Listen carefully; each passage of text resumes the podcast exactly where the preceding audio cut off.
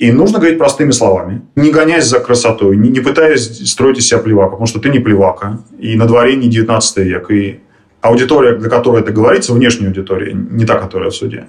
Это не та аудитория, которая читает романы Достоевского, это та аудитория, которая смотрит ТикТок.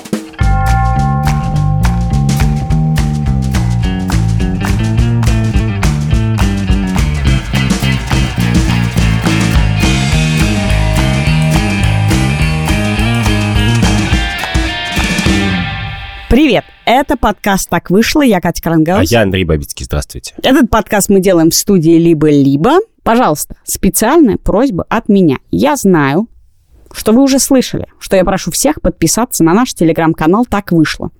Там я обсуждаю все то же самое, что с Андреем, но со многими-многими подписчиками нашего канала.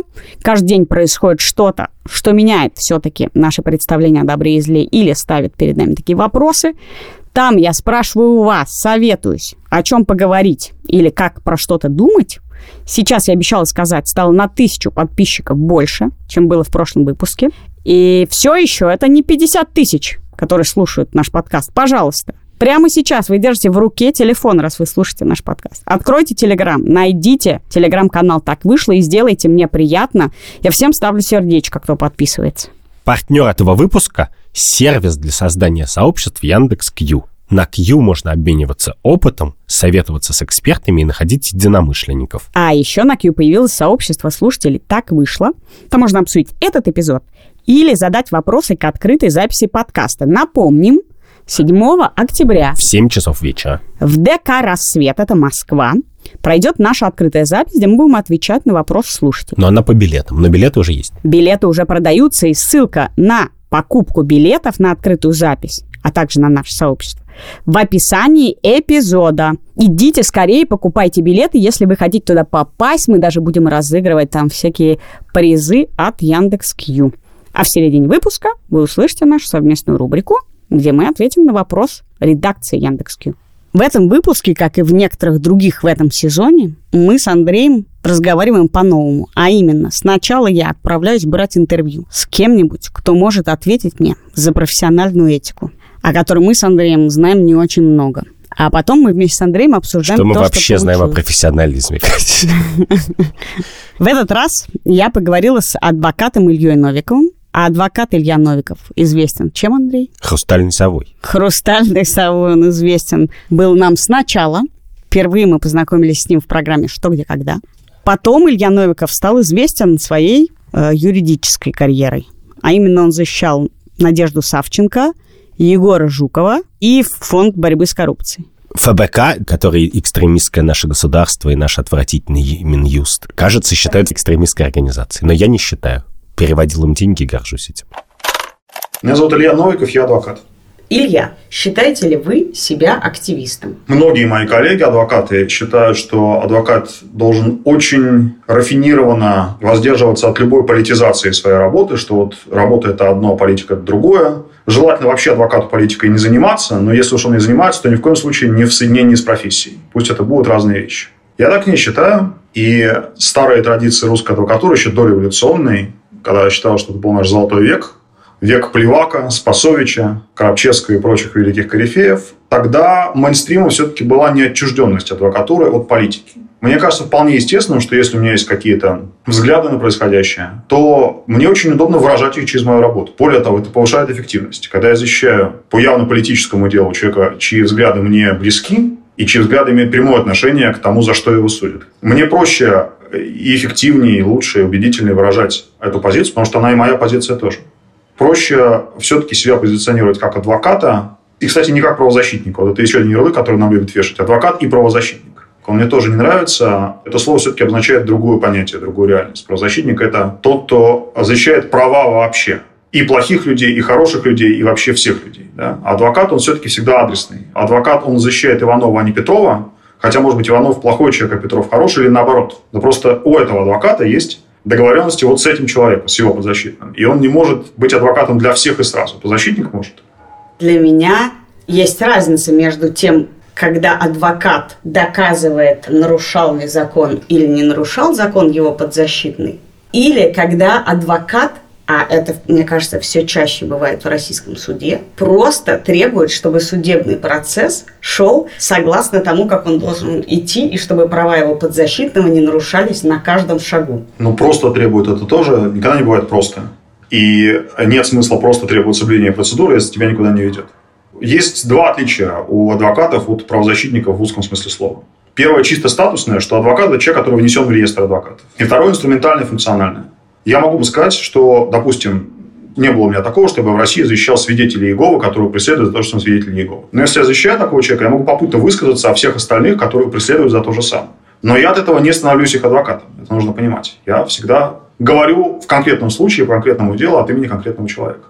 Правозащита, все-таки, в моем понимании, это что-то более широкое, при том, что правозащитники очень часто, они, они бывают нам очень полезны, они помогают. Мы от них часто узнаем о том, что какой-то человек оказался в беде и что ему нужна помощь. Потому что они там налаживают какие-то контакты, ходят по тюрьмам, по СИЗО, э, находят там людей, о которых вообще никто никогда не слышал. И потом им находят адвокат. Но это другое. Это именно про э, такое, знаете, фронтальное, широкое наступление на беспредел власти. Адвокат всегда точечная работа. Ты всех спрашиваешь первым вопросом. Они Не активисты или профессионалы? А я вот думаю... Я не говорю «или», я говорю, считаете ли вы себя активистом? Да-да-да. Ну, во- Потому что, как я тебе уже говорила и буду говорить, что я считаю, что более-менее любой приличный человек, который хоть как-то иногда публично вынужден на что-нибудь реагировать, становится в нашей стране активистом. Да, а я, конечно же, думаю, что это вообще самый странный самообман, что профессионализм и активизм, а точнее профессиональная деятельность и ценности, каким-то образом не сочетаются между собой. И он даже не, не я не тебя привожу в пример этого заблуждения, я с ним очень часто сталкивался везде, в журналистике, где угодно. Миллион часов мои коллеги спорили о том, вот эти первые расследования Навального достаточно хорошо сделаны. Они прошли бы высокие профессиональные требования, значит, лучших деловых газет. И ответ обычно был нет, не прошли бы. Вот туда он не позвонил, то он не посмотрел и так далее. И как бы, ну, конечно, это вот он не журналист, а фиг знает что. Но, в общем, вот оглянись назад, и мы понимаем, что единственный человек, который рассказывал что-то важное про происходящее в России, ну или, по крайней мере, самое важное, был Навальный. И мы можем сколько угодно, значит, вспоминать Ты наши маленькие становишься, Андрюх, скупы. все жестче и жестче в формулировках в этом выпуске.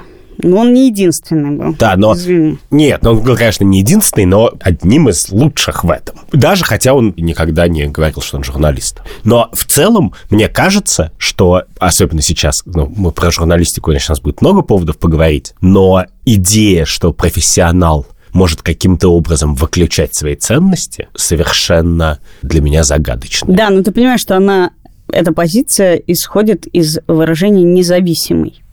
Это все упирается, про это тоже уже говорят. э, Да, и, и много-много она как бы предполагает независимой от самого себя. Ты должен быть адвокатом, теоретическим физиком или э, журналистом, независимым от самого себя. Вот я много читал про историю науки.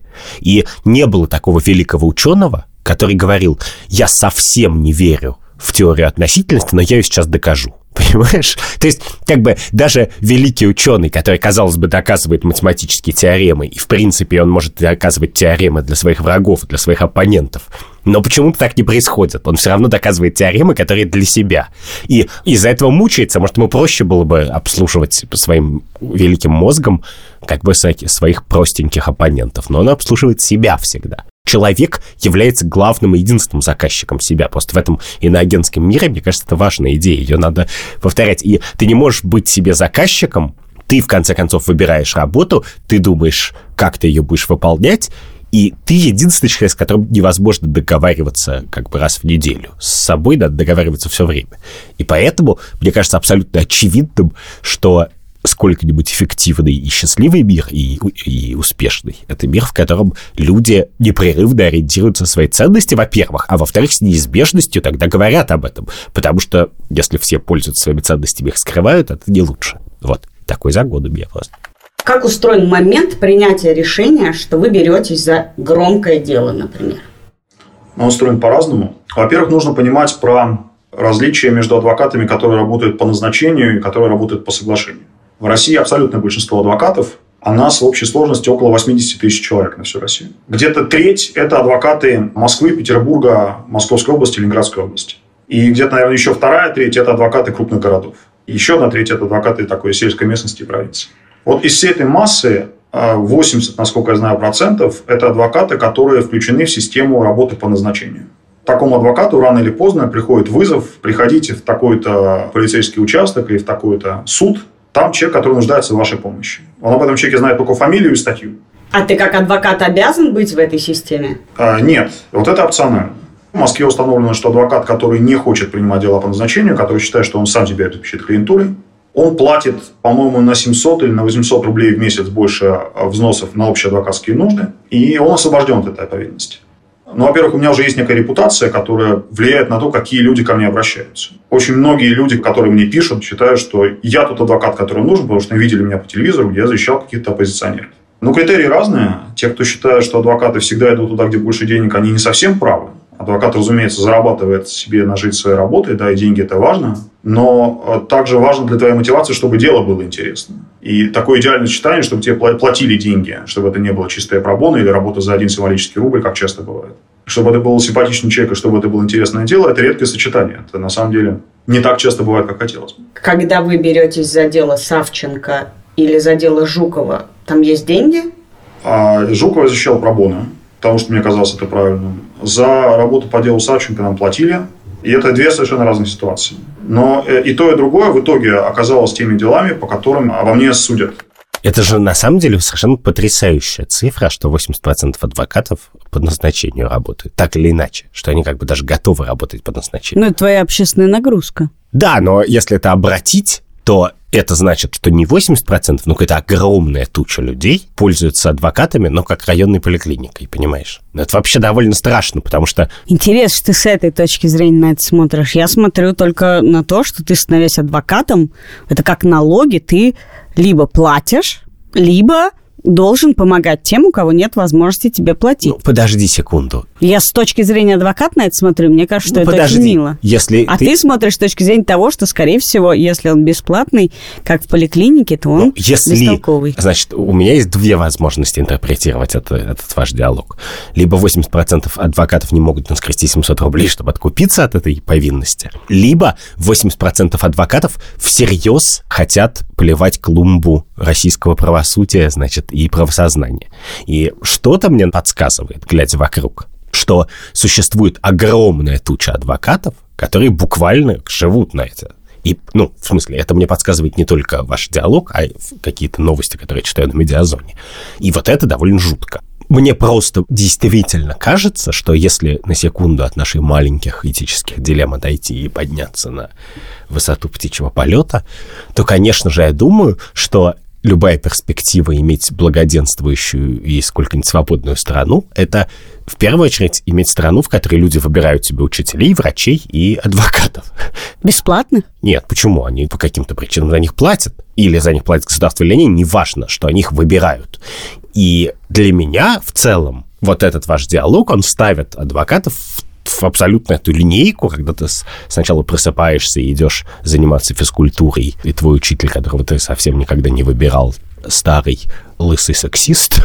Это я вспоминаю про своих детей просто. Потом идешь в поликлинику, и в поликлинику ты ходишь только, чтобы получить как бы бесплатную справку о том, что тебе можно в бассейн, а если у тебя что-то, не дай бог, ты идешь на, к нормальному врачу. Да большинство людей не ходят, нет возможности. Более того, ты немножко недооцениваешь, что, например, есть система, я не знаю, как с юридическим, но с медицинским точно, что есть такая вещь была, по крайней мере, как московский факультет, когда ты шел на бесплатное отделение, но у тебя было обязательство потом несколько лет проработать в поликлинике.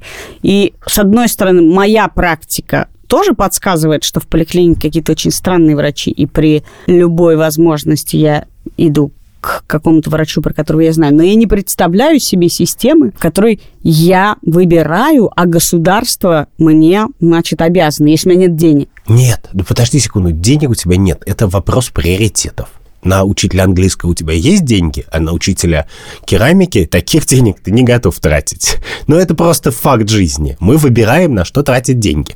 И очевидным образом бывают страховки, бывает что угодно. Я, я сейчас не обсуждаю способ, как это существует. А это классно вообще в России продавать страховку на случай судебного дела. Частная компания, которая всем говорит, на всякий случай, если вас по 228, вас или членов вашей семьи будут судить, просто Мне Застрахуйтесь кажется, на адвокатик. Мне кажется, за последние годы страховые премии должны были подорожать во много раз. Да-да-да, застрахуйте. Или там, ну, если вы ходите на митинг, просто на всякий случай. Как бы. Когда вы беретесь за, безусловно, политические дела, что вы обещаете своему подзащитному, понимая ситуацию, в которой вы беретесь э, его защищать? Я могу обещать только то, что относится к моей работе, не к результату. И адвокат, который приходит к своему клиенту и говорит, так, вот 100% сейчас мы тебя вытащим, ну, может быть, 99. Это, конечно, жулик, потому что адвокат не вправе давать таких обещаний. Я могу объяснить человеку, что по моим представлениям его деле будет происходить. Я должен объяснить ему, что я собираюсь делать и как я собираюсь себя вести. Какие рекомендации в целом я ему даю и на что мы можем рассчитывать по моим представлениям. А дальше эта ситуация может меняться. Конечно, адвокату запрещено связывать себя любыми обещаниями по поводу результата, но адвокат, который ведет себя честно и объясняет доверителю, вот у нас еще есть такой внутренний спор адвокатский, как правильно говорить, доверитель или клиент. В законе написано доверитель, и считается, что это такая более правильная форма. А клиент это что-то такое денежное, что вот клиент это вот что-то такое связанное с наживой, клиент тот, кто платит, а доверитель тот, кто доверяет. На самом деле я считаю, что это синонимы с практической точки зрения. А публике, наверное, широко более понятно слово клиент. Вот своему клиенту, если я объясняю, как оно есть, не скрываю от него, не должен, безусловно, от него скрывать каких-то подводных камней и, и рисков, у нас, как правило, складываются вполне рабочие и доверительные отношения. То есть человек понимает, что я ему э, даю советы, по-моему, как раньше говорили, крайнему разумению. То есть настолько хорошо, насколько вообще эту ситуацию способен понимать. Когда вы беретесь за дело Аюба Титива, что вообще в его деле может дать ему адвокат, если оно к закону и к адвокатской работе кажется со стороны имеет мало отношения. Оно имеет очень много отношения к адвокатской работе. Представьте себе дело Аюба Титиева минус работу адвокатов. Вы бы услышали о том, что глава чеченского отделения мемориала задержан с наркотиками. После этого на полгода или на год он почти он пропадает из э, вашего поля зрения. Вы знаете, что он содержится где-то в СИЗО. И после этого вы услышите, что начался суд. Суд это идет еще 8 месяцев. И вы не понимаете, что там происходит. Вы знаете, что вроде бы он не признает себя виновным Титиев, да, но что там было, как оно было, вы не слышите. И потом вы только узнаете, что ему вынесли приговор. Его приговорили к 4 годам лишения свободы. И вы, если вы не, не знаете его лично, если вы не знаете, что такое мемориал, думаете, ну, ну еще один человек, которого задержали наркотиками. Ну, ну, мало ли там что бывает, да, таких в России сотни тысяч каждый год.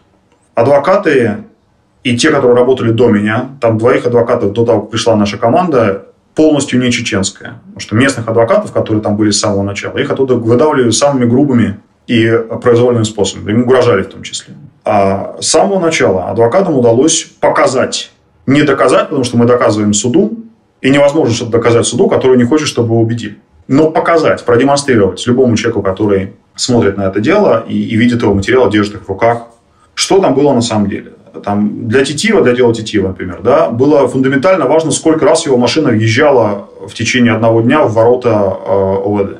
Титив говорил, что его машина въезжала два раза, потому что его один раз привезли, когда он отказался признаваться. Его вывезли еще раз и оформили задержание с понятыми, которого не было с самого начала. И привезли еще раз. Вот если было два таких эпизода, если два раза машина въезжала в ворота, значит, Титиев прав. Если один, значит, право полицейский. И как только этот вопрос был поставлен, оказалось, что 19 разных камер наружного наблюдения в селе Курчелове, которые в тот день могли бы эту машину видеть, не работали. Ну, все по техническим причинам. Где-то не было электричества, где-то что-то там сломалось и так далее. Вот когда вы это слышите, вы уже понимаете, как эта история развивалась. Вы уже понимаете, что там было на самом деле. Но это работа адвокатов, и нужно сделать. Нужно подать эти запросы на эти камеры. Нужно зафиксировать, э, что в документах с самого начала действительно было вот так – Потому что если это не зафиксировать, оказывается, что они переписаны потом. Вот эта работа, за счет нее в том числе, и за счет коммуникации, еще одна важная основная работа адвоката – коммуникация. Потому что когда человек сидит в СИЗО, у него нет другой связи с внешним миром и у внешнего мира с ним, нежели через его адвоката. Это очень похоже на работу журналиста-расследователя. Вы да, очень много, фиксируете, много узнаете и информируете. То есть в том, что вы говорите, главное является обращение ко мне, что я знаю про это, и вы мне это показали. Я не суд. Вы говорите, суду все равно. Суд не хочет, чтобы вы его убеждали. И тогда ваша работа действительно приходит к, к информированию, что оно больше, чем право. Не совсем это так. Суду может не хотеться, чтобы его убеждали, но суд можно поставить искусственно в такое положение, когда он должен будет лавировать. И, во-первых, нужно понимать, А, мы сейчас уже говорим не об этике работы адвоката, а скорее об инструментальных всяких вещах, а о тактике скорее адвокатской работы. Но нужно понимать, что с той установкой на отсутствие оправданий, которая есть в российских судах, добиться освобождения человека в чистую почти всегда эти шансы исчерпываются только предварительным следствием. Вот если дело прекратили до передачи в суд, это означает стопроцентную победу защиты. Если дело уже поступило в суд, мы уже, как правило, если это не суд присяжных, где можно надеяться на оправдательный вердикт присяжных, мы, как правило, работаем в диапазоне от условного осуждения до минимизации тюремного срока, который будет. И здесь далеко не все равно, что нам удается э, в итоге показать судебному заседании. Потому что судья понимает, что его возможности редактировать протокол судебный и влиять на то, что в итоге остается или не остается в деле, они велики, но они не бесконечны.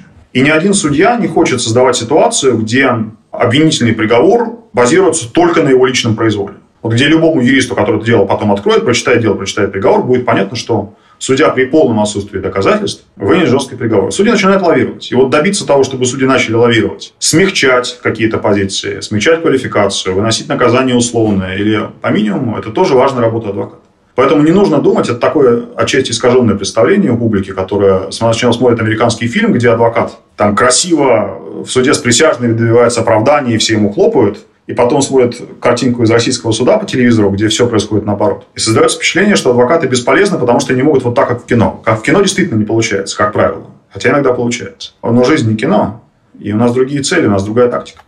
Что меня, конечно, поражает, что вот есть э, адвокат Илья Новиков, и человек, который уже 15 минут слушает этот подкаст, или даже 10, он уже должен был заметить, что адвокат Илья Новиков разговаривает по-русски в сто раз лучше, чем мы с тобой. И вообще как по писанному как будто этот текст, он написал его, сто редакторов поправила, а он его дальше начитывает на микрофон. Хотя ты ему просто позвонил и с ним говоришь. Ну, слушай, у него привычка ораторская, ему надо в суде выступать. Да, это я все понимаю, но я просто говорю, что вот это маленькое, зримое нам, а точнее слышимое, свидетельство того, как люди невероятной квалификации, которые просто на слух слышишь, взбивают сливки в масло, как бы в ситуации, когда все равно против какой-то адской машины, которой мы говорим, ну, с этой машиной ничего нельзя сделать, а они-то лучше нас знают, что сделать можно очень мало.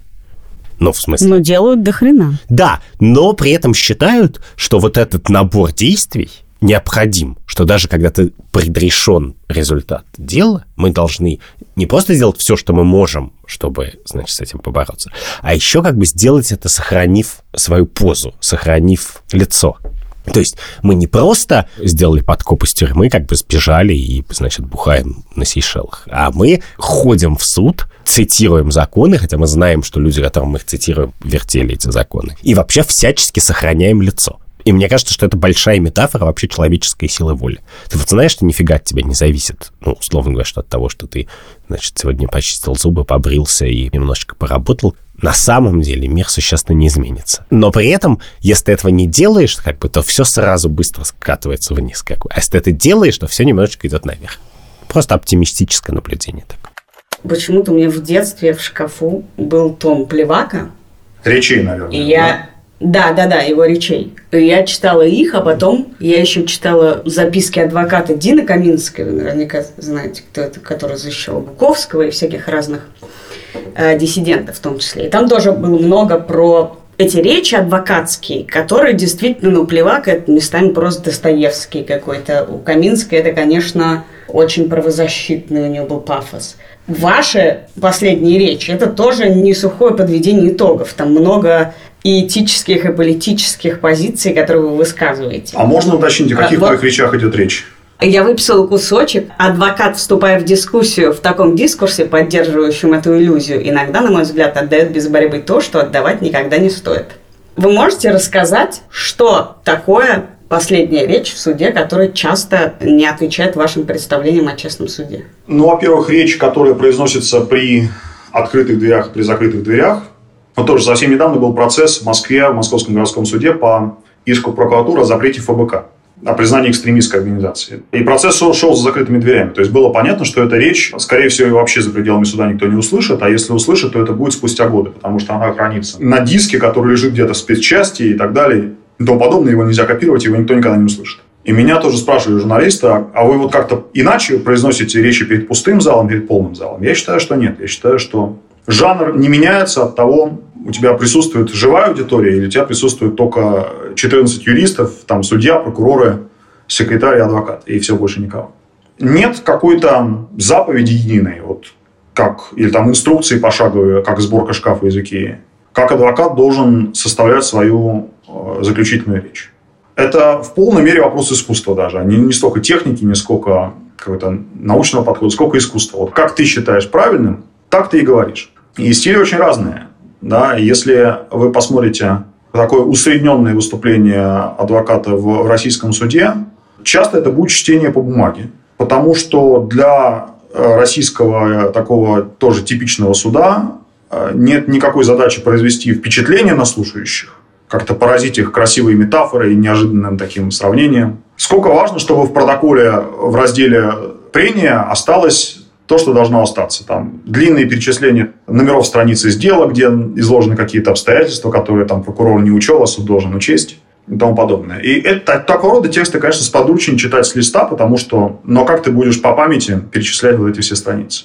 Мне так везет, или, может быть, это связано с способом, которым я выбираю дела, в которые буду выступать, что, во-первых, редко я работаю один, и, как правило, коллеги, которые выступали в прениях до меня, они уже сказали все, что нужно было сказать вот в этой технической части. И я уже могу себе позволить некоторое свободное творчество. А с другой стороны, важно действительно донести месседж, потому что публика о процессе узнает из сообщений прессы. Да, и пресса не будет цитировать вот это вот длинное перечисление на несколько страниц того, что, что было не так. И нужно говорить простыми словами, не гоняясь за красотой, не, не пытаясь строить из себя плевака, потому что ты не плевака, и на дворе не 19 век, и аудитория, для которой это говорится, внешняя аудитория, не та, которая в суде.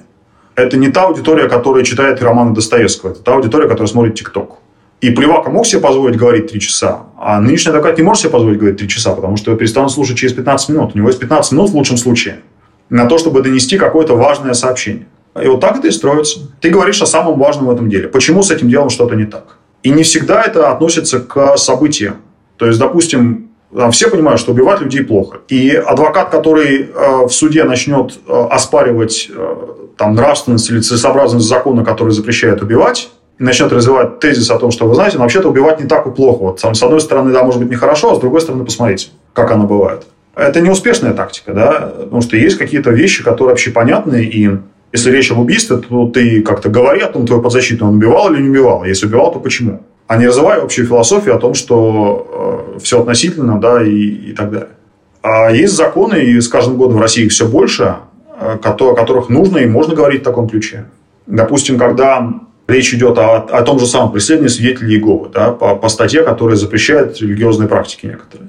Правильно ли будет, ну, может быть, в каких-то случаях и правильно, Допустим, да, если, если взяли какого-нибудь, не знаю, православного и судят его как свидетеля Иеговы. Может быть, адвокат и будет прав с узкой точки зрения, доказывая, что, вы знаете, вы ошиблись фактически.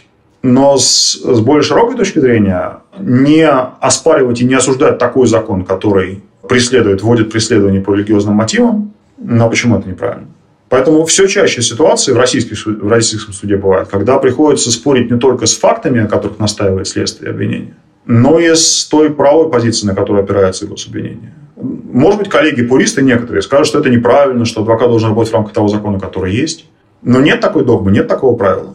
Адвокат приходит в суд, чтобы сказать некоторые вещи, которые он считает важными сказать. Если в эти вещи входит несогласие его и его подзащитного с тем, как написан закон и как он применяется, как его предлагается применять, это тоже составная часть того, что ты говоришь.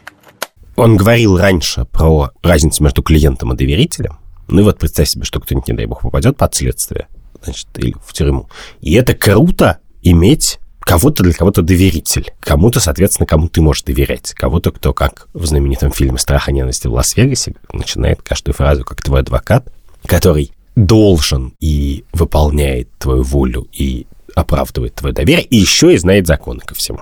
Но это прямо как супер-дупер, это как wild card, как бы. Так. Это, собственно, причина, по которой мне кажется очень понятным, почему как бы хочется нанять адвоката, даже если ты считаешь, что в суде ты никогда не выиграешь. Ну, просто потому что вот твоя жизнь благодаря хорошему адвокату будет сильно лучше. Короче, смысл адвоката, и это очевидно из вашего разговора, не в том, файнале, чтобы оправдать человека, Потому что а в том, чтобы оправдать доверие человека. И это, в принципе, разные вещи. И это, мне кажется, довольно существенно. Как еще ты можешь понять, что кто-то оправдает твое доверие, если ты нифига не знаешь про его ценности?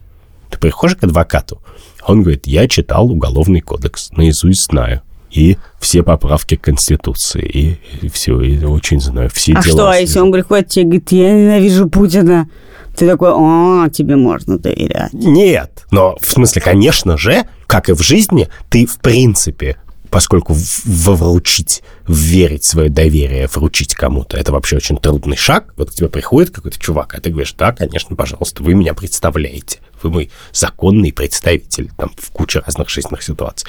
Это страшно.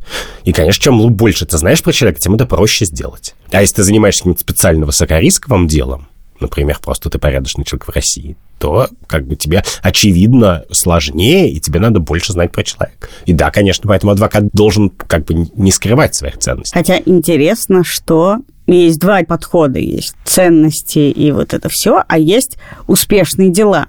Что если там в Америке существуют адвокаты, которые прямо работают не знаю, с делами про харасмент или работают с пожизненно осужденными там что-то. И ты выбираешь человека, который как бы вот трех он пожизненников, не знаю, отвел от пожизненного, и ты думаешь, ну раз он трех отвел, меня отведет. Тебе в этот момент плевать на его способы. Конечно, но для этого должна быть неопределенность. Ты должен думать, что есть вот такая-то вероятность, что меня посадят, и такая-то, что меня не посадят, и я могу на эту вероятность сильно повлиять выбором адвоката. Но и в Америке, как в России, если тебя, я не знаю, если ты черный в 98-м году, и тебя взяли как бы с Ага. Лишний, хороший лиш, адвокат тебе тоже лиш, помог Не уверен. Я просто только сейчас задумался, на самом деле, как это круто, когда ты можешь как бы нанять человека, которому ты доверяешь. И возможно ли это? Это вообще интересный вопрос. А сейчас вопрос от нашего партнера Яндекс.Кью сервиса для создания сообществ. Согласны ли вы, что каждому человеку важно развивать критическое мышление? И где проходит граница между критическим мышлением и тотальным недоверием всему и всем? Я не, не совсем понимаю, что такое критическое мышление, но я знаю, что моя основная боль в разговорах с людьми и в спорах, и вообще в столкновении с системой и злом заключается в отсутствии логики. Я не рассказывала тебе или рассказывала, я не помню, самый душераздирающий мой эпизод в жизни, когда я стояла на кассе Ашана, у меня было 20 бутылок водки и 40 килограмм замороженной черной смородины. И на кассе было объявление, если у кассира возникнет вопрос о вашем возрасте, он может попросить у вас паспорт. И мне кассирша говорит, покажите, пожалуйста, паспорт. Я говорю, знаете, у меня нет паспорта, но я могу показать вам права. Она говорит, нет, только паспорт. Я говорю, ну смотрите, я могу вам показать права, чтобы у вас не возникло вопросов о моем возрасте, и тогда вы можете не просить мой паспорт. Согласись, это довольно да, простая довольно, схема. Довольно схема. Но она не могла ее понять. И от этого, от отсутствия этой простой красоты который я предлагала ей, у меня случился коллапс, я 20 минут не могла сдвинуться с места и просто уйти и, Видимо, полмагазина не могло пройти да. через кассу, потому что там лежало 40 килограмм. А, я считаю, что критическое мышление, оно очень сильно связано с логикой. Критическое мышление – это когда ты перепроверяешь то, что ты видишь, или то, что ты думаешь, или то, что ты слышишь. И оно про последствия. Зачем тебе мыслить критически? Для того, чтобы происходило что-то осмысленное, зачем тебе? Чтобы понимать, что происходит, и понимать верно, потому что есть последствия у неверного понимания. Ну да, Аристотель сказал бы, что как любой добродетель, критическое мышление хорошо в меру, потому что, соответственно, на одном полюсе есть наивность, когда ты веришь всему, в частности, людям, которые звонят тебе из Сбербанка и говорят, что очень срочно надо номер карточки. Но мы знаем, кстати, что очень э, критически мыслящие люди на это попадали. Да. А с другой стороны, есть конспирология, когда ты настолько никому ничему не веришь, что ты считаешь, что все, что тебе сообщают, это часть какого-то большого заговора. Что, конечно, тоже говорит о некотором пороке критического мышления. Потому и что о мире, в котором мы живем. Да. Не все заговор. Поэтому для меня это не очень очевидный вопрос, потому что я действительно знаю много примеров. Я не знаю, вот там моя бабушка, доктор наук, в 90-е годы вложила деньги в банк Чара. Ну вот вы, наверное, не знаете, что такое банк Чара. Потому и не знаете. Это не случайно, что вы не знаете, да. Он взял все деньги и исчез. И у бабушки сочеталось, очевидно, невероятное критическое отношение к, там, к научным результатам, к проверке научных результатов, к экспериментам, теориям и так далее, к тому, что касалось их одной геологии, и не очень критическое, особенно после опыта жизни в Советском Союзе, к, к деньгам. Ну, к финансовым инструментам, нет. К деньгам у нее гораздо более критическая, чем у меня. Она их не кидала на ветер никогда, но она не понимала как устроен финансовый мир. И понятно, почему не понимала, потому что в Советском Союзе не было финансового рынка. И к сожалению, мир так устроен, что критическое мышление не является, кажется, универсальным. То есть, если оно у тебя есть, это не значит, что оно на все распространяется? Да, и мы все это знаем, потому что если вы когда-нибудь вели с ребенком спор на тему того, кому мыть посуду, то вы знаете, что там ваше превосходство в логике и фактологии не очень вам дает преимущество. И поэтому критическое мышление – это какой-то очень важный навык, ну как хорошо читать и писать, воспринимать информацию, считать. И в этом смысле его надо развивать. Но это всего лишь один из очень большого числа навыков, как мне кажется, которые человеку нужны для того, чтобы ориентироваться в современном мире.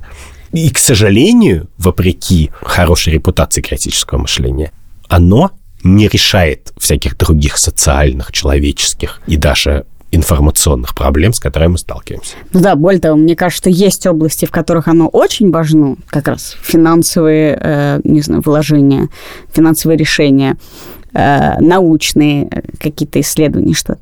А, например, для меня всегда область человеческих отношений строилась, безусловно, принципиально на наивности и вере в свою интуицию, что я разбираюсь в людях. И мне бы не хотелось быть человеком, который использует вот эти навыки критического мышления в отношениях с людьми. Типа, всем только от тебя одного и надо. Ну, вот это вот все. Или там, а ты уверена, что он тебе предложил поехать не потому, что у тебя там деньги или фирма, или... Включи здоровый скепсис. Да-да-да. Включи. Он тебя что, вчера увидел и сразу влюбился?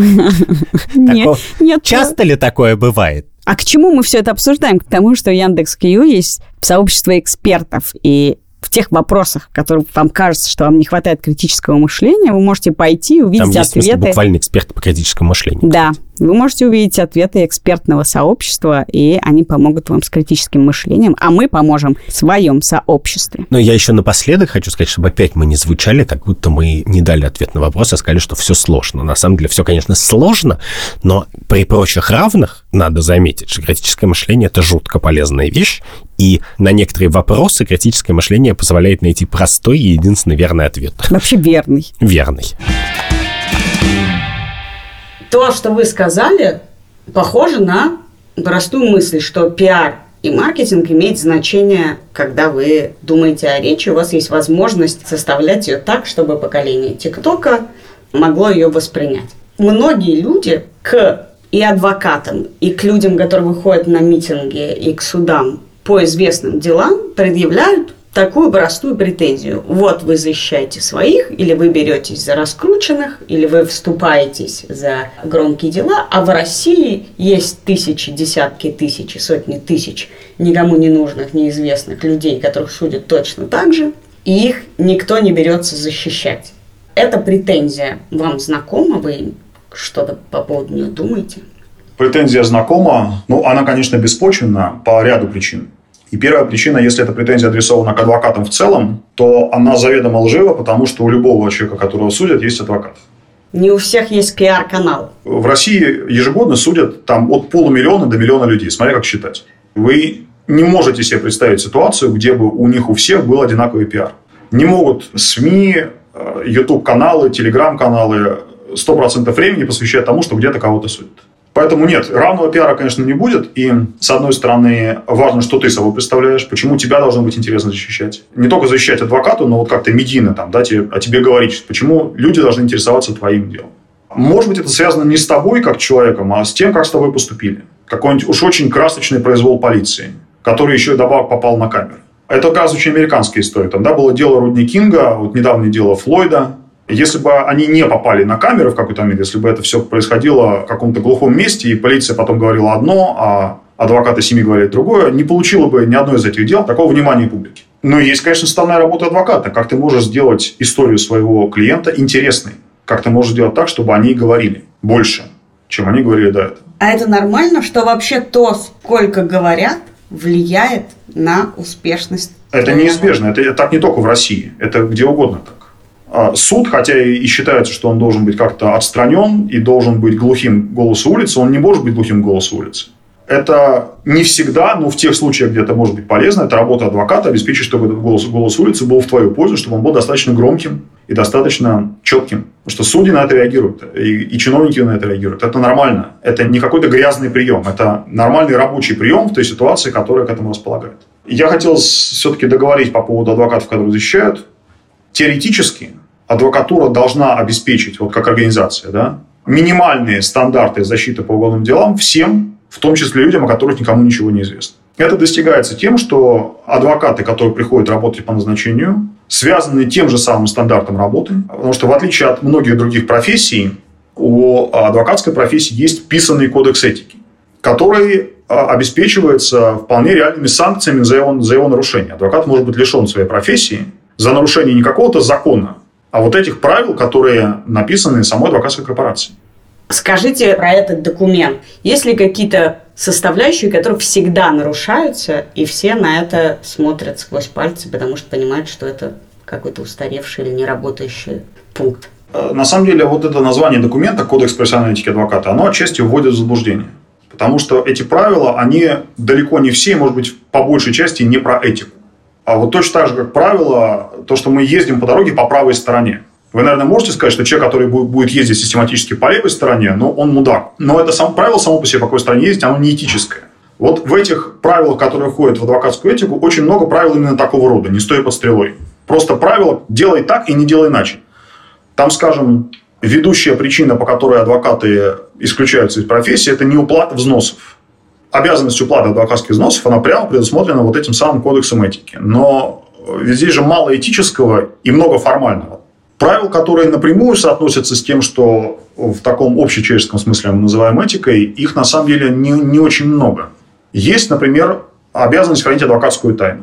И если вы спросите, там, скажем, усредненного адвоката, что такое адвокатская тайна, он вам скажет, что ну да, это такой очень важный, очень священный базовый институт, на котором базируется очень много чего, и в каждом втором там, документе, который исходит от адвокатской корпорации, будет описано примерно то же самое. А на самом деле три, три, три очень простых правила. Правило первое, что ты не должен говорить о деле своего клиента того, чего он сам не хочет. Правило второе, что ты можешь и более того обязан отказаться давать такую информацию правоохранительным органам. Вот приходит к тебе там, с обыском, допустим, да, ты должен принять меры, чтобы по результатам обыска у тебя ничего такого, что твой клиент сообщил тебе доверительно, твои оппоненты не могли получить. Хотя они это стараются сделать. Правило третье, что отступить от, этого, от, от этих первых двух правил ты можешь только в том случае, если клиент предъявляет тебе претензии необоснованные. И защититься от них ты можешь только раскрыв какую-то часть этой информации. Есть правило, которое сформулировано достаточно, ну, скажем, расплывчато что адвокат обязан воздерживаться от действий и высказываний, которые подрывают авторитет э, адвокатской корпорации в целом. Что это такое, вам конкретно на пальцах никто не объяснит. В прошлом году было, например, дело артиста Ефремова, где очень много очень детально и очень эмоционально высказывались обе стороны. Там был один адвокат, который представлял Ефремова, другой адвокат, который представлял потерпевших. Их очень как-то жестко критиковала корпорация и отдельные адвокаты, и, и в целом такой настрой адвокатуры был посмотреть, что, что происходит. Да? Происходит какая-то клоунада, публика об адвокатах судит вот по этому делу, а не по той тяжелой работе, которую там, мы незаметно ведем. Потому что нашей незаметной работы в телевизоре нет, а дело Ефремова есть, и вот что там происходит. В итоге оба этих адвоката и был прекращен статус по разным причинам. Но если вы почитаете решение, там, собственно, почему, по каким основаниям это было сделано, там не на первом месте влияние вот этих высказываний на репутацию адвокатуры. Там есть некие технические детали. Поэтому говорить о том, что этика адвоката, она какая-то, ну уж очень сильно отличающаяся от, просто человеческой этики, я бы не стал она формализована. Да? Просто под, под рубрикой адвокатской этики собраны правила как, как морального свойства, так и чисто технические, которые обеспечены вот этой вот угрозой отчисления из профессии. Не более того. А есть чего-то, что, на ваш взгляд, там катастрофически не хватает?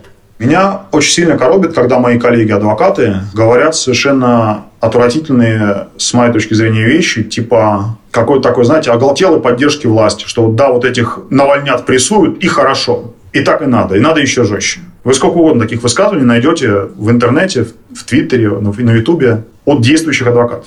вы найдете э, каких-то откровенных сталинистов, которые говорят о себе, да, я адвокат, я сталинист, я этим горжусь. И э, не существует правил, которые такое запрещали бы. Ну, то есть можно, опять же, рассуждать о том, что такие вещи, они как-то неминуемо должны ассоциироваться с подрывом доверия к адвокатуре. Но, видимо, есть такая точка зрения, что раз общество в целом не, не считает там, сталинизм или не считает одобрение произвола э, чем-то недопустимым, то и адвокатура не должна его считать таковым. Наверное, людям, которые, адвокатам другим, которые э, слышат, как я там выступаю в украинском суде и говорю о вещах, которые крайне неприятно там слышать многим моим согражданам. О том, что там, Россия сбила Боинг малазийский, Россия ведет войну в Украине, Россия аннексировала Крым. И, наверное, тоже кажется, что адвокат российский, как же российский гражданин, не должен такие вещи говорить. Поэтому хорошо или плохо то, что у нас до сих пор нет каких-то единых установок в идеологии, ну, наверное, наверное, на данном этапе хорошо. Пока общество в голове вот такой дикий хаос по поводу того, что такое добро и что такое зло, наверное, адвокатура, поскольку она составная часть этого общества, она не может никуда от него деться, тоже неизбежно будет расколотой по таким направлениям. Но в целом, конечно, мне бы хотелось видеть ситуацию, когда там публичный сталинизм признавался бы и рассматривался как настолько дискредитирующее поведение, что для человека гуманитарной профессии, как, как адвокат, он неприемлем. Да, я бы... Вот я лично считаю так. Понимаю, что это может работать и в другую сторону, и что там, допустим, скоро может принята какая-нибудь фетва, я не знаю, на уровне закона или на уровне внутреннего какого-то регулирования адвокатуры, что для адвоката недопустимо отрицать принадлежность Крыма России. Я сколько угодно такое могу допустить. Кстати, это удивительно, но вообще-то отрицать принадлежность Крыма России, кажется, ни для кого недопустимо. Да. Но интересно, что Новиков явным образом не говорит, хочет ли он, чтобы какого-то рода ценностные э, ограничения хочет, идеологически были не... прописаны в этом этическом кодексе. Хочет, он но говорит, ему кажется, не сейчас. Да. Не сейчас. Хотя мне кажется, что в смысле, если никак формально не провести процесс не знаю, над Сталиным, то не очень понятно, по каким формальным признакам мы можем сталинистам запретить высказываться, если они юристы. Ну, то есть в этом смысле, ну, он действительно ничем не лучше их. Он тоже высказывается. У него ценности, у них ценности.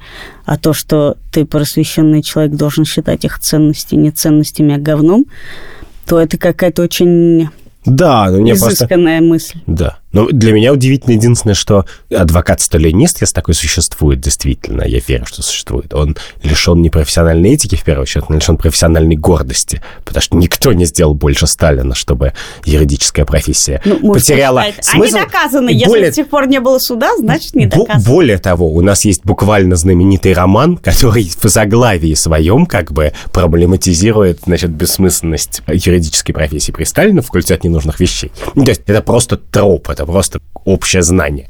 И адвокат-сталинист — это примерно, я не могу даже это объяснить, слесарь, Слесарь, который кидает грязную одежду в унитаз. Я не знаю, но что-то совсем немыслимо. Человек совсем лишенный представления о профессиональной гордости. В каких случаях система, в том числе российская судебная система, может адвокату вам помогать? И можно ли участвовать в каких-то договорных результатах судебных дел? Вы, наверное, судите о судебной системе в первую очередь по тем политическим делам, которые попадают вот в фокус внимания людей, которые настроены позиционно. Да, вот, наверное, там лента вашего твиттера, она по большей части состоит из того, что там сегодня с обыском пришли к журналисту, там, да, или завтра какой-нибудь кандидат в депутаты арестовали, или что-нибудь еще такое. Судебная система, на самом деле, она как айсберг. Да? Вот та, та часть, которая видна, она гораздо меньше той части, которая не видна. Невидимая часть, она довольно скучная, рутинная, и она, как ни странно, гораздо доброкачественнее того, как мы себе представляем целое, глядя вот на эту верхушку.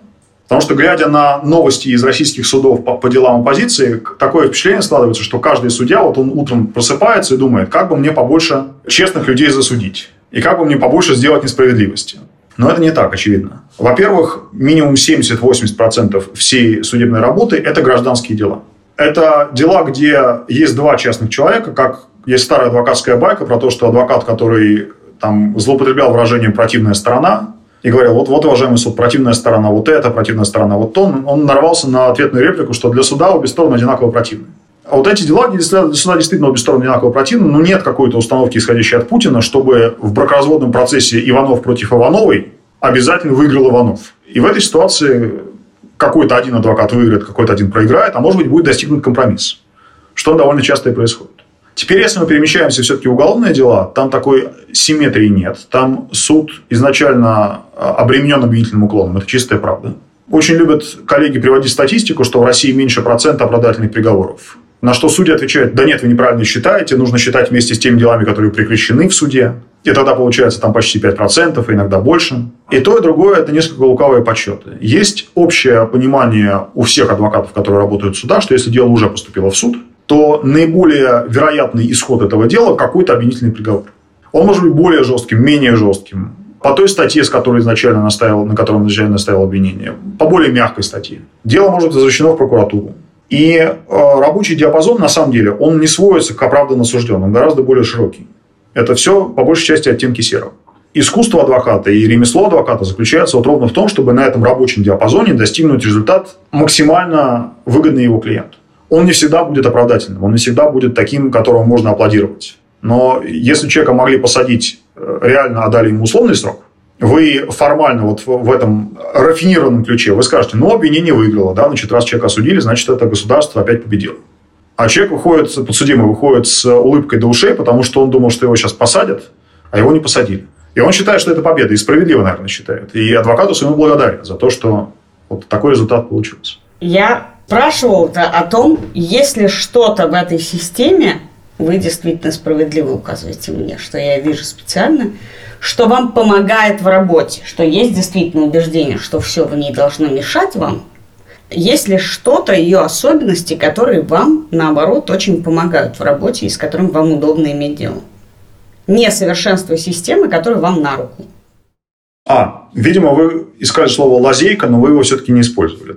Смотрите, лазейка она вообще существует как жанр, да, как какое-то явление, там, где э, судьи чувствуют себя жестко связанными предписаниями закона. Лазейка означает, что судья, который не хочет принимать того решения, которого от него добиваетесь, вынужден его принять, несмотря на это, потому что вы нашли вот такую формулировку, и закон этого судью заставляет принять того решение, которое вы просите. Общая установка российской судебной системы заключается в том, что диапазон судейского усмотрения настолько широк, что принудить судью вынести то решение, которое ему не нравится, практически невозможно. Судья скорее нагнет какое-то свои выводы о фактах, что ему довольно легко сделать. Там усмотрение судьи в вопросе допустимости и недопустимости доказательств очень велико. Или нагнет интерпретацию закона, нежели пойдет на то, чтобы решить дело так, как он не хочет.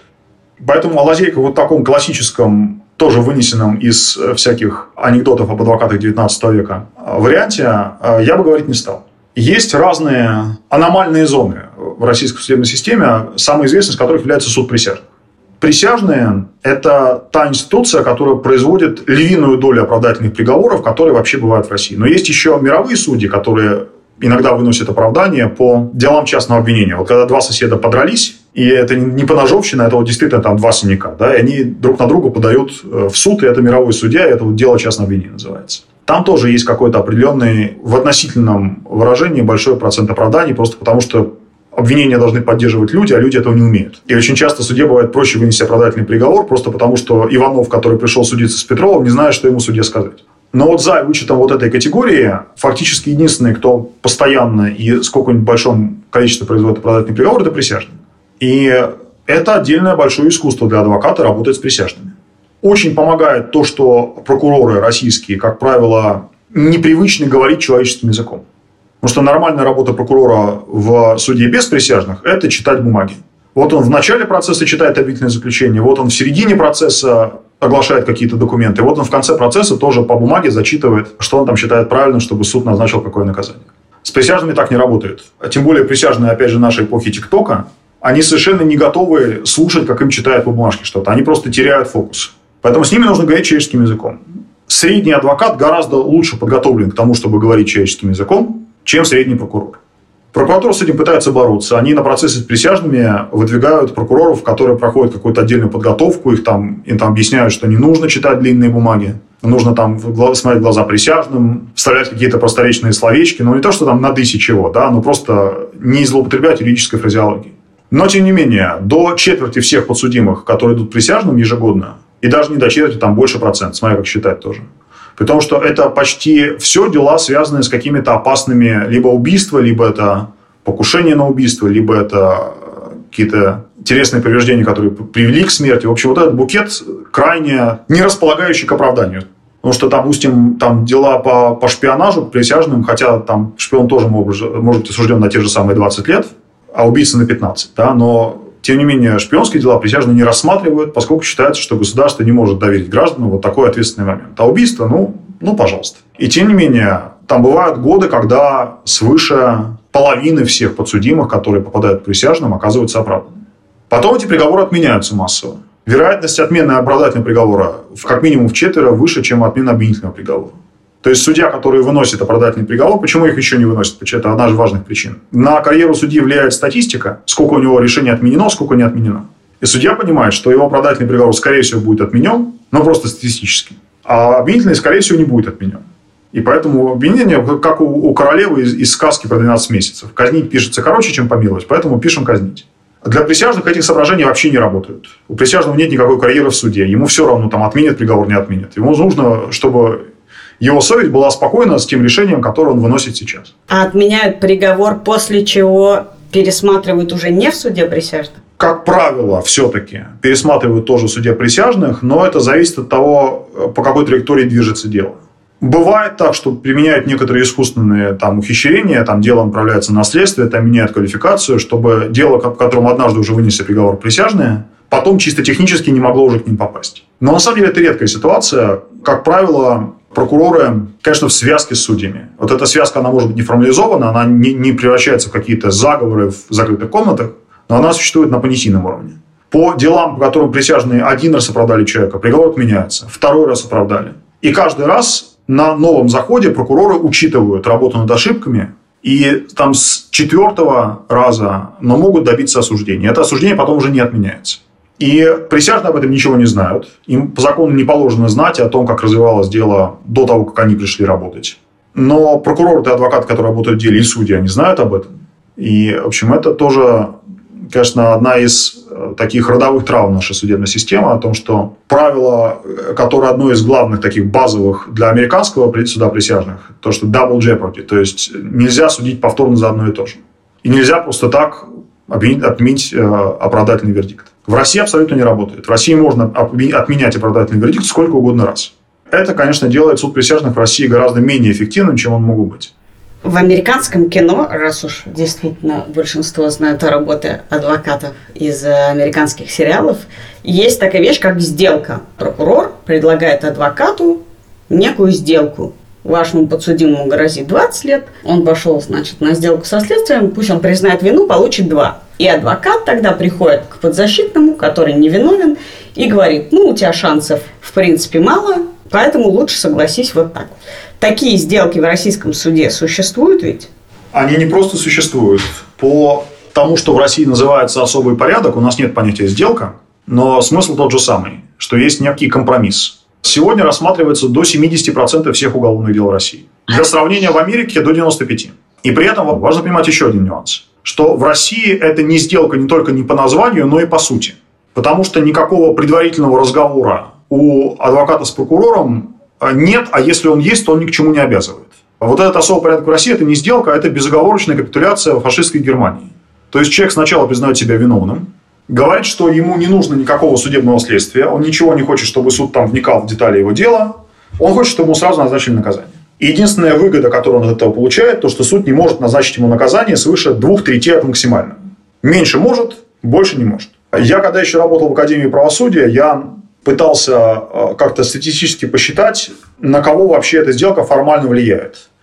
У меня получилось так, что только 20% всех подсудимых получают по своим статьям наказание свыше вот этих двух третей. То есть, если смотреть чисто формально, то 80% всех тех, кто соглашается на эту сделку, на самом деле от нее ничего не выигрывают.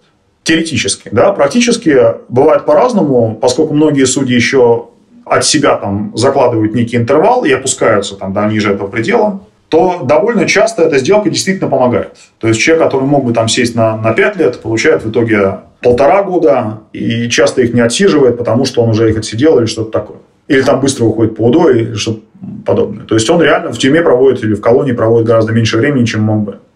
Если ставить вопрос так, кого осуждают в России больше, виновных или невиновных, виновных, конечно, осуждают больше. Другое дело, что каждый осужденный невиновный – это отдельная проблема. К этому невозможно относиться как к чистой статистике. Это какой-то серьезный брак в работе судебной системы. Такого, в принципе, вообще не должно быть. Все понимают, что ошибки бывают, но равнодушное отношение к тому, что, ну да, там, ну, там у нас несколько десятков тысяч невиновных сидят, ну, ну и бог с ними, там, да, потому что большинство-то сидит за дело. Это, конечно, вообще не подход.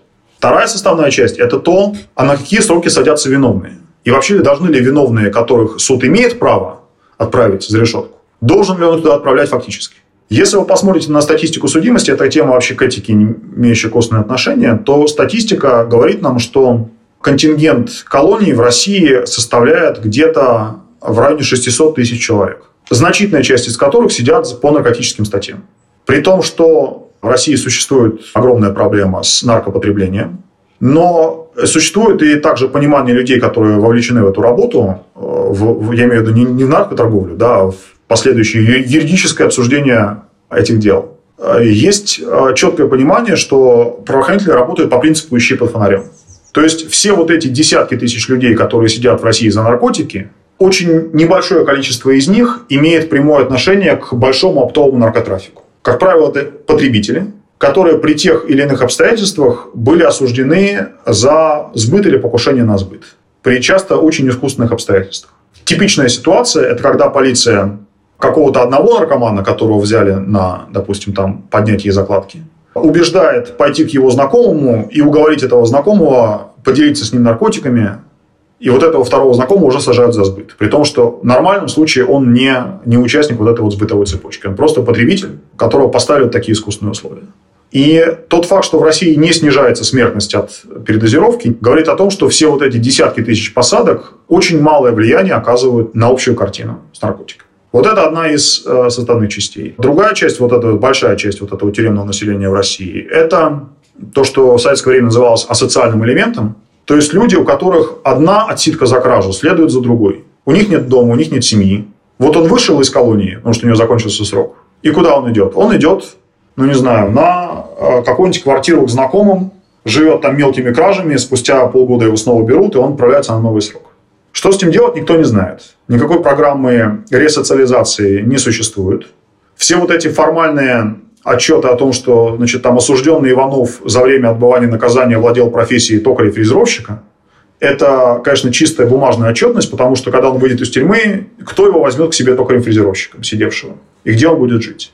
Пока не меняются задачи, которые общество ставит своим правоохранителям, оставит, вообще говоря, эти задачи не общество сейчас, а государство. А государство, видимо, устраивает та ситуация, которая есть. По крайней мере, за 20 лет ничего в лучшую сторону не поменялось. Видимо, все, так все и останется. Адвокатура вот с этой большой картиной мало что может поделать со своей колокольней. Вот Новиков говорит, 70% России 95 идут по сделке или по особому порядку. Представь себе мир, в котором человек не может попасть в тюрьму без полноценного суда. Ты понимаешь, что происходит в этот момент? Он в СИЗО ждет этого суда бесконечно. Нет, я-то хочу подвести тебя к идеальному миру. Идеальный мир такой, где 95% статей Уголовного кодекса просто перестают быть статьями Уголовного кодекса. Ты же не понимаешь, ты анархист или либертарианец? Я анархист, либертарианец. Но я к тому, что эта простая реформа решила бы сразу много сложных моральных проблем. Во-первых, мы не сажали бы десятками тысяч невиновных людей невиновных в моем представлении. То есть они, может быть, что-то сделали плохое или неплохое, но что-то, из-за чего люди не должны сидеть в тюрьме. Во-вторых, оставшимся мы могли бы потребовать, чтобы над ними был нормальный суд, без всяких сделок. Да вообще, если в тюрьмах сделал бы меньше людей, тюрьмы были бы... Все было бы лучше. И тюрьмы были бы лучше, и суд был бы лучше. И нам бы не было стыдно за то, что столько людей сидит в суде. Это, кстати, к Америке тоже относится. Не, меня, конечно, потрясло во всем этом действительно тот факт, что у нас большинство сидят по наркотической статье, а при этом статистика передоза не меняется, а значит, сидят не те люди, которые реально отвечают за сбыт. Да, но помимо всего прочего, это просто совершенно меня поражает, что большая часть людей, которые в США или в России сидят в тюрьме, просто там не должны сидеть. Просто как бы начиная с этого. И это такой зазор создает между мной и Российским государством? Ну, российским государством точно, но даже существенной частью моих э, э, сограждан. И я думаю, что я всегда говорю, что на самом деле это единственная вещь, за которую реально стоит бороться. Вот если бы как бы консилиум философов моральных как, мировых собрался и 8 лет обсуждал, какая единственная проблема стоит их усилий, то мне кажется, что вот эта история стоила бы их усилий в первую очередь. Люди, которые просто так сидят в тюрьме. И, честно говоря, я понимаю, что как бы те люди, которых там Лукашенко или Путин сажают пачками, не по наркотическим статьям, а по политическим причинам, они тоже, конечно, не должны, это все понимают, что они не должны сидеть. Но, в принципе, честно говоря, я не вижу очень принципиальной разницы. Как бы. Если ты живешь в обществе, где в принципе существует смазанный механизм для того, чтобы 100 тысяч людей упаковать в тюрьму как бы в год, которые ничего особо плохого не сделали, ну, которые просто идиоты, просто не лучшим образом распределить своей жизни, то дальше этот смазанный механизм, он потребует как бы сосисок себе в какой-то момент для производства.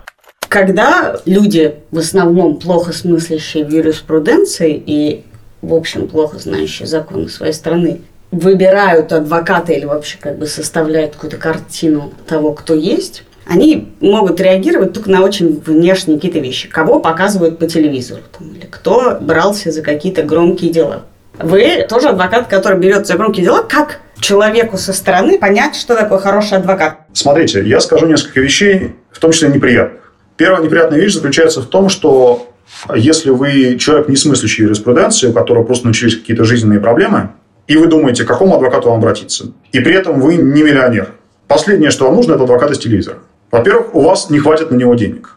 Он может заняться вашим делом, если вы его заинтересуете своей историей. И у меня довольно часто бывает так, что берусь за дело пробона, то есть без, без гонорара. Просто потому, что мне интересен сюжет или интересен человек. Такое может быть. Но если вы просто столкнулись с какой-то проблемой, которая ничем не выделяется на фоне там, миллиона других дел, которые поступают э, в суды. Да? Мысль о том, что «а кто же мне нужен?» Наверное, мне нужен адвокат из телевизора. Это вредная мысль. Вам нужен просто нормальный, хороший адвокат. А как понять, что он нормальный и хороший? Ну, во-первых, сарафанное радио. До появления интернета это, наверное, был главный способ вообще попадания клиентов к адвокатам. Когда с вами что-то происходит, вы начинаете спрашивать знакомых, а вот кто же, кто же, кого же не обратиться? И он говорит, вот адвокат Петров, пожалуйста, вот он недавно мне очень сильно помог, э, давай обратись к нему, он порядочный, профессиональный, компетентный. Вы идете к Петрову. С появлением интернета, конечно, главным таким советчиком стал Яндекс, но все это понимают, и человек, который вбивает в Яндекс поиск адвокат там, по такому-то делу, первые несколько десятков ссылок, которые он увидит, это будут проплаченные ссылки, и с большой вероятностью он попадет не к адвокату, он попадет просто в оборот некой конторы, которая под видом защиты будет впаривать какие-то странные вещи и ни к чему не обязывающие а, договоры с предоплатой. Если ставить вопрос так, как уже при непосредственном разговоре, когда вы пришли в какую-то контору, как вам понять, что это ваш адвокат, Вопрос доверия. Да? Вот вы сидите перед человеком, смотрите ему в глаза. Если вам что-то не нравится, это не обязательно значит, что адвокат плохой. Это просто значит, что он не подходит лично вам. Вы встаете, говорите спасибо, платите за консультацию, идете куда-то еще. Если вас все устраивает только в том, как вам объяснили, что по вашему делу будет происходить, какая работа будет делаться, может, адвокат вам с самого начала скажет, вот вам будет, нужно, нужно будет провести такие-такие-то исследования специалистов, нужно будет заплатить за это столько-то и столько-то. Это одна ситуация. Если он сначала берет у вас гонорар, а потом начинают возникать новые расходы, о которых вы не говорили, вас у них не предупреждали, что они вообще могут появиться. А он говорит, нет, вот вы подписали соглашение, там мелким шрифтом в 115 пункте говорится, что такие расходы оплачиваются. Пожалуйста, платите. Это тоже должно вас навести на некоторые мысли. Принципе, наверное, здесь как с врачом или с психологом или с каким-то еще такого рода специалистом, если у вас возникает дискомфорт, если вы можете позволить себе завершить отношения с этим адвокатом, пойти кому-то еще, нужно так и делать. Вы когда-то играли в «Что, где, когда», и вообще-то я первый раз вас увидела там. И вы в 2014 году, взявшись за дело Савченко, как я прочла, первым делом предупредили команду «Что, где, когда», и на этом перестали выступать. Не совсем. Дело было так. Я в 2014 году летом начал работать по делу Савченко. Я сразу э, сказал об этом продюсерам «Что, где, когда», Потому что понимаю, что у них действительно могут быть с этим трудности. Потому что первый канал – это канал, где есть цензура.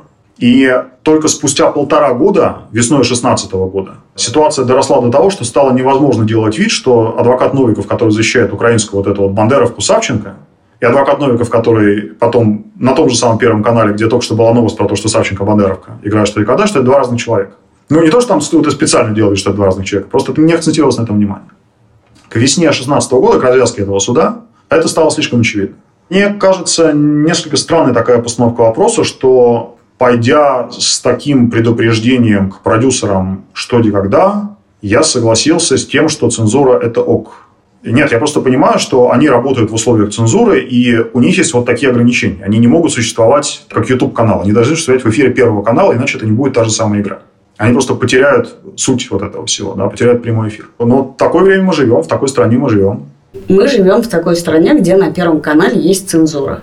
Если ты по этому поводу участвуешь неважно, в телешоу на Первом канале или в программе какой-то, значит ли это, что ты принимаешь эти условия? Вы же можете сказать, ну, она существует, меня это не устраивает, я не буду подыгрывать. И в некотором смысле звонок продюсерам или предупреждение продюсерам – это я понимаю, что у вас такие правила, я не хочу вас подставлять, я вас поэтому предупреждаю.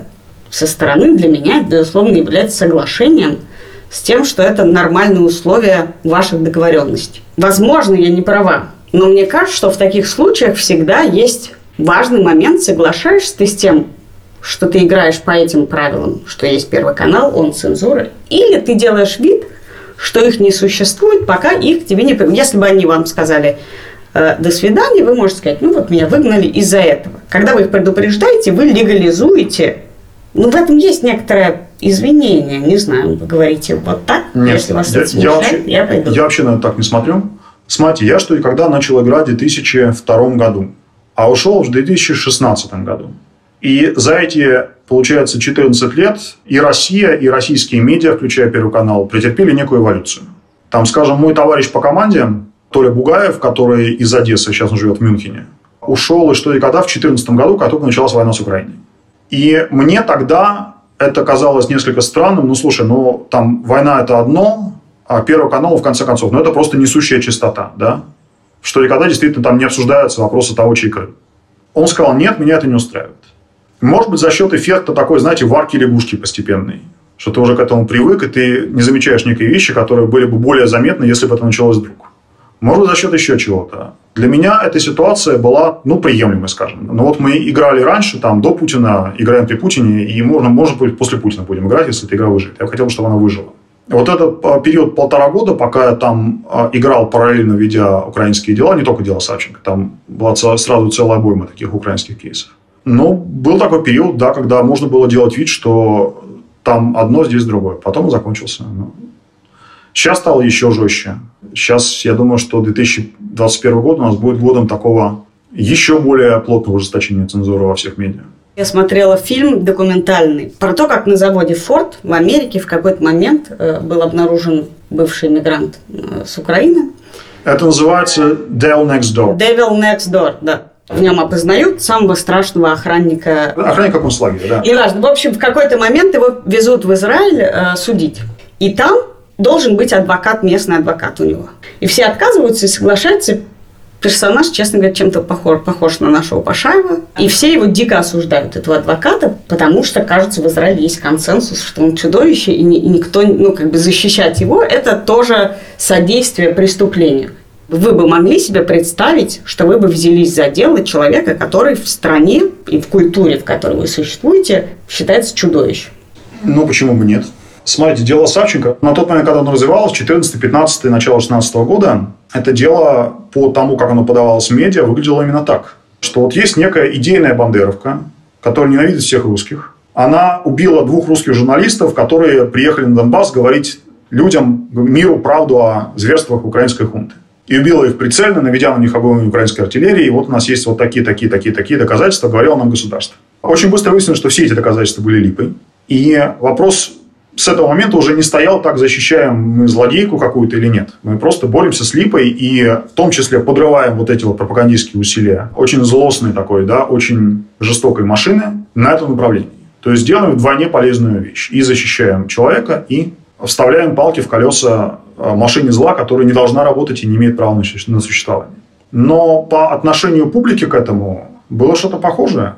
Если бы вы тогда, в 2014 году или в 2015 году спросили среднего человека, который из, из российского телевизора знает что-то про дело Савченко, а можно ли вообще такого человека защищать, вы бы с большой вероятностью получили ответ, что нет, конечно, нельзя, это зло, это, это вот этот вот самый дьявол э, в соседней двери и так далее.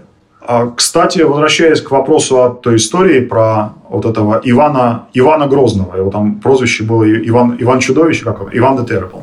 В итоге же вторая инстанция в Израиле его оправдала, Просто потому, что оказалось, что свидетельства очевидцев, они говорили о том, что он с довольно большой надежностью говорили о том, что он был просто одним из охранников вот в этом концлагере.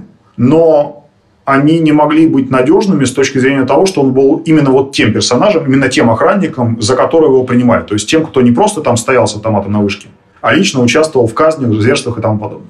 И при том, что этот э, приговор, э, это решение апелляционного суда Израиля, оно очень многих тогда не устроило, но вот мне, как юристу, когда я смотрел этот сериал и, и думал, а как бы я бы себя вел в предложенных обстоятельствах, мне оно кажется правильным, потому что действительно по тем свидетельствам, которые были представлены на суде, однозначно вот этого человека отождествить с тем, за кого его считало следствие, было невозможно. Да, есть шанс, что это был он, но э, это не тот шанс, на котором может опираться суд.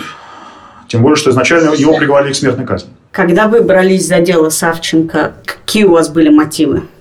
Зачем вы это делали? Мотивы были разные, но они все сводились к, к одному и тому же. Ни один из них не, не говорил против того, чтобы браться за это дело. Во-первых, адвокаты – люди тщеславные. Ну, по крайней мере, многие из них, и я в том числе. Если вы смотрели фильм «Адвокат дьявола» с Аль Пачино и с Киану Ривзом, вот там как раз финальная фраза этого фильма, когда дьявол говорит, что тщеславие – это мой самый любимый порог. Громкое дело, такое дело, которому будет привлечен вот этот вот свет софитов, лунлайт, который обеспечит адвокату возможность показать, на что он способен, это, конечно, очень хороший стимул, даже если тебе за него не платят деньги. Второй момент – это то, что э, это было лето 2014 года, то есть война с Украиной уже началась, аннексия Крыма уже произошла. Мне хотелось целенаправленно, хотелось взять вот такое дело, которое будет как-то связано с Украиной, чтобы в рамках своей работы выразить мое отношение к происходящему. Меня просто достаточно часто в разных интервью спрашивают вот ровно об этом, о том, адвокат, который работает по политическому делу, он занимается политикой или не занимается. Я всегда отвечаю стереотипно, что если ваша профессия водитель троллейбуса, то вы не можете в рамках этой профессии выразить свое мнение о том, что происходит в вашей стране. Адвокат может. Ну и третье, у меня был бонус. Было понятно, что в этом деле, поскольку речь шла о событиях, которые происходили на территории Украины с участием украинских войск, поскольку было понятно, что будет большое количество документов на украинском языке, и так оно в итоге и получилось. И нужно будет коммуницировать очень много с украинскими государственными органами, с украинскими журналистами, с правозащитниками, с, с разными другими людьми. У меня был бонус, связанный с тем, что я знал украинский язык. Вам угрожают вообще? Вас пугают? Я не воспринимаю анонимные сообщения в интернете о том, что там мы до тебя доберемся, или там держись, оглядывайся, как что-то серьезное. Это пока что... Это все проходит по ведомству спам. Я считаю, что сейчас такое время в России, что над любым адвокатом, который занимается такого рода делами, нависает некое недоброжелательное внимание государства, которое, там, например, в случае с Иваном Павловым из команды 29 приобрело вполне материальные формы. Иван там был обыскан, задержан, и сейчас он проходит по делу о разглашении тайны следствия. Как раз по делу Ивана Сафронова. То есть там такой плотный клубок, где в одном комке сплелось ФСБ, правозащитная адвокатура, политические дела, журналистика и так далее. Но я не воспринимаю угрозы, которые исходят от каких-то анонимных чуваков в интернете, как что-то серьезное. Есть пределы риска, который вы готовы терпеть ради этой работы в России? Но я до него пока не дошел. Я сейчас с вами говорю из Киева. И последние два года я большую часть времени, наверное, на процентов 80, если не больше времени, провожу в Киеве. Но я периодически езжу в Россию. И понимаю, что там риски какие-то есть, но я пока, если говорить о пределах этих рисков, я не дошел до этих пределов, которые заставили меня серьезно задуматься о том, а не пора ли мне наконец-то завязать адвокатуру. Я не собираюсь не завязывать, мне эта профессия очень нравится, и никого другого я себе не хочу. Хорошо, теперь два коротких вопроса у меня, простите. Я прочла, что э, вы один раз столкнулись с активистом серб, и там была упомянута бейсбольная бита в вашей машине. У меня была, не поверите, тоже бейсбольная бита в машине. Я не знаю, это, видимо, тоже из какого-то американского кино, какой-то стереотип. Я прям поехала в спортмастер, купила биту, и она у меня лежала в машине. Вы, когда ее положили в машину, вы что имели в виду? Ну, сейчас у меня там лежит клюшка для гольфа. Все эти средства самозащиты, к которым, конечно же, относятся и разного рода палки, но наши граждане довольно часто пускают их в ход, да, но гораздо чаще они и так остаются, как какие-то предметы, что стороны показали их друг другу и разошлись. Поэтому говорить о том, что каждый человек, у которого в машине лежит какой-то длинный тяжелый предмет, это такой потенциальный убийца или какой-нибудь там, да, грабитель или кто, разбойник, я бы не стал. Как известно, в России бейсбольных бит продается непропорционально больше, чем бейсбольных мячей. И если судить по статистике продажи бит, то в России все играют в бейсбол, а если судить по статистике продажи мячей, то почти никто. Хорошо, такой последний вопрос. Очевидно, что вы себе этических вопросов задаете много. И, и каким-то образом, наверное, про это много думаете. Какие вопросы вас мучают в последнее время? Меня не мучают этические вопросы. То есть вопрос, который мучает, это это не вопрос рабочий. Все рабочие вопросы должны быть решены в какой-то конкретный сжатый промежуток времени. Мучают этические вопросы людей, как правило, какие-то вечные, да, вот, на которые ты можешь себе позволить думать годами. А в нашей работе это не то, с чем ты сталкиваешься сколько-нибудь часто. Ну, почему я адвокат? Может мучиться вопросом, имеет ли смысл вообще работать? Но тот, кто не видит смысла в своей работе, тот и не работает. Это же очень просто. Или гораздо чаще там уходят заниматься какими-нибудь категориями дел вроде, не знаю, разводов или компенсации за ДТП или что-нибудь, что подобное. Есть же в рамках тоже юридической профессии есть масса, если не бесконфликтных, то пониженной конфликтности специализаций.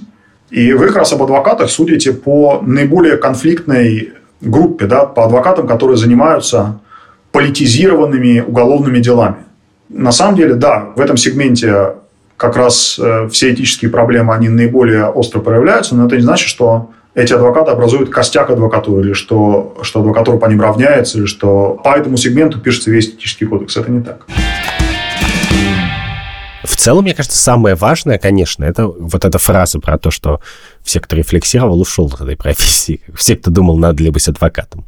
Потому что на самом деле это и есть главная мудрость. Если человек сидит на каком-то месте, странно к нему приходить и говорить, это была ошибка Сократа. Он приходил к человеку, который уже чем-то занимается, например, как бы горшки делает. И говорил, а смысл? И, и говорил, а в чем смысл? Да, но как бы не замечая, что человек уже печет горшки, или булочки, или еще что-то делает, то это уже значит, что он уже видит в этом смысл.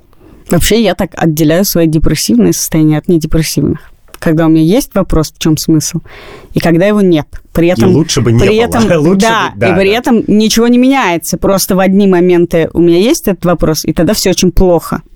А в другие моменты нет. И тогда все очень хорошо, при том, что делаю я то же самое. И Честное слово, Андрюх, я не знаю, что лучше знать, в чем смысл или не думать ну, об вот этом. Ты знаешь, мне кажется, что сейчас наши внимательные слушатели могут начать догадываться, что нас привело с тобой в ведущие этического подкаста, и, и, и нам лучше остановиться до того, как это произойдет. Я Катя Ханангаус. Я Андрей Бабицкий. Это подкаст «Так вышло» студии «Либо-либо». Если вы хотите следить за тем, как мы готовимся к этому выпуску и помогать нам, подписывайтесь на наш телеграм-канал «Так вышло» или на наш Patreon. А этот выпуск, как всегда, мы сделали с редактором Андреем Борзенко, продюсером Кириллом Сычевым и звукорежиссером Ильдаром Фатаховым. Пока! Я еще хотел сегодня выступить, Катя, в твою защиту, неожиданно. Так. Я сегодня открыл телеграм-чат. Ты знаешь, я не хотел телеграм-чат, но он есть. И поэтому я иногда его читаю. И там кто-то написал, Андрюша был, как всегда, прав, а Катя не права, Андрюша надо подобрать другую ведущую. Я не буду говорить, кто это написал, но я скажу, чуваки.